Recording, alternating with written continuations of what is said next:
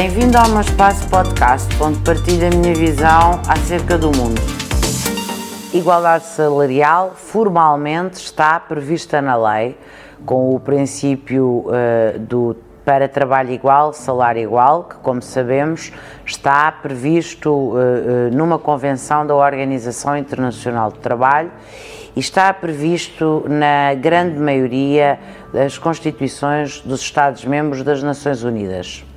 E, portanto, está naturalmente prevista na nossa Constituição da República e está previsto no nosso Código do Trabalho. Sabemos que isto não é verdade Sabemos que na quase totalidade dos países que constituem o planeta Terra não há igualdade salarial. Portanto, temos aqui um paradoxo. Temos um quadro legal perfeito que diz que para trabalho igual, salário igual, sem qualquer discriminação de género, ou seja, para o legislador aquilo que está escrito e seja para o legislador do direito internacional público, como para o legislador comunitário da União Europeia, como para o legislador interno. Homens e mulheres devem ganhar o mesmo.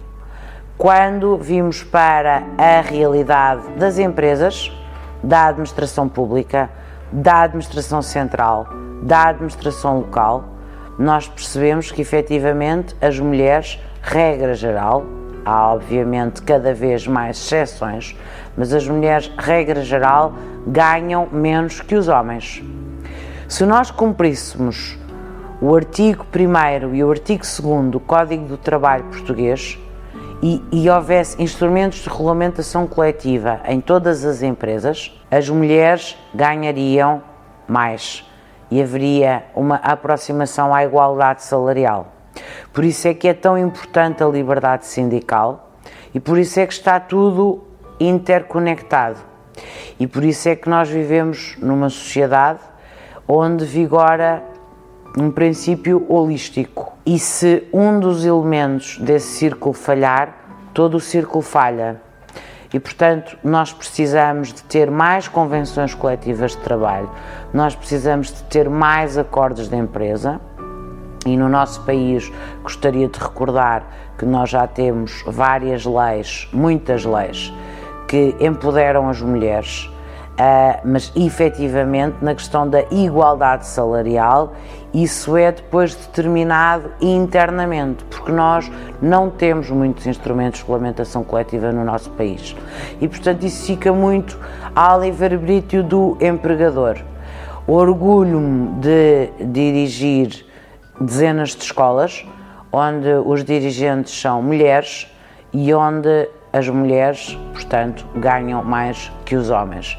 Gostaria de deixar claro que isto não é uma guerra de sexos, isto não é as mulheres contra os homens e os homens contra as mulheres. Isto é cumprir a Declaração Universal dos Direitos Humanos. Hillary Clinton disse em 1995, na Conferência de Pequim, os direitos das mulheres são direitos humanos e os direitos humanos são direitos das mulheres. E como sabemos, o salário faz parte do direito de trabalho, faz parte de boas condições de trabalho. Eu só posso ter uma sociedade desenvolvida onde todas as pessoas ganhem, de acordo naturalmente com as suas qualificações, mas ganhem uma remuneração que lhes permita ter uma vida digna, porque voltamos sempre ao mesmo. O que está sempre em causa é o primado da dignidade humana.